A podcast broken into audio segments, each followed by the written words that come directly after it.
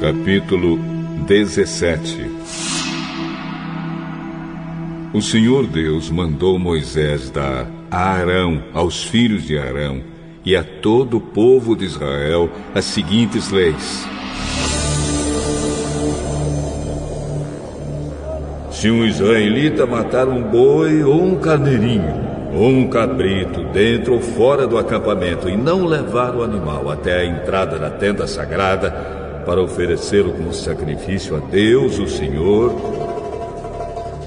esse homem será expulso do meio do povo de Israel. Ele é culpado. É como se tivesse matado uma pessoa. Portanto, os israelitas, em vez de matarem os animais no campo, deverão levá-los ao sacerdote em frente da tenda sagrada. Ali matarão os animais e os apresentarão ao Senhor como oferta de paz. O sacerdote borrifará com o sangue o altar que fica em frente da tenda sagrada e ali queimará a gordura do animal. O cheiro dessa oferta é agradável ao Senhor. Daqui em diante e para sempre, os israelitas nunca mais oferecerão sacrifícios aos demônios do deserto, pois se fizerem isso, estarão sendo infiéis a Deus.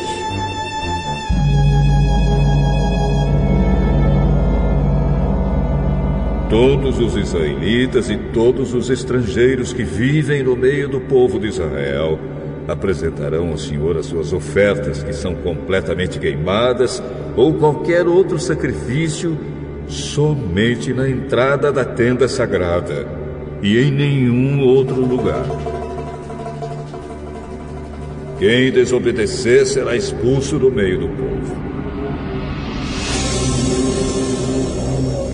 Se um israelita ou um estrangeiro que vive no meio do povo de Israel comer sangue, Deus ficará contra ele e o expulsará do meio do povo, pois a vida de todo ser vivente está no sangue.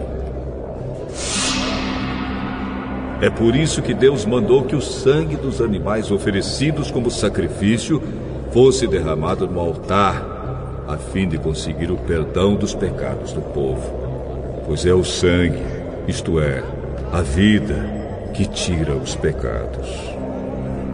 Por isso o Senhor diz que nenhum israelita e nenhum estrangeiro que vive no meio do povo podem comer sangue. Quando um israelita ou um estrangeiro que vive no meio do povo caçar um animal ou uma ave que se pode comer, ele deverá deixar que o sangue corra para o chão e depois deverá cobri-lo com terra. A vida de todo ser vivente está no sangue e é por isso que Deus diz aos israelitas que não comam o sangue de nenhum animal, pois o sangue é a vida. Quem comer sangue será expulso do meio do povo de Israel. Qualquer um, seja israelita ou estrangeiro, que comer a carne de um animal que tenha tido morte natural ou que tenha sido morto por outros animais, deverá lavar a roupa que estiver vestindo e tomar um banho, e ficará impuro até o pôr do sol. Depois ficará puro de novo. Mas, se não lavar a roupa e se não tomar um banho, essa pessoa será castigada.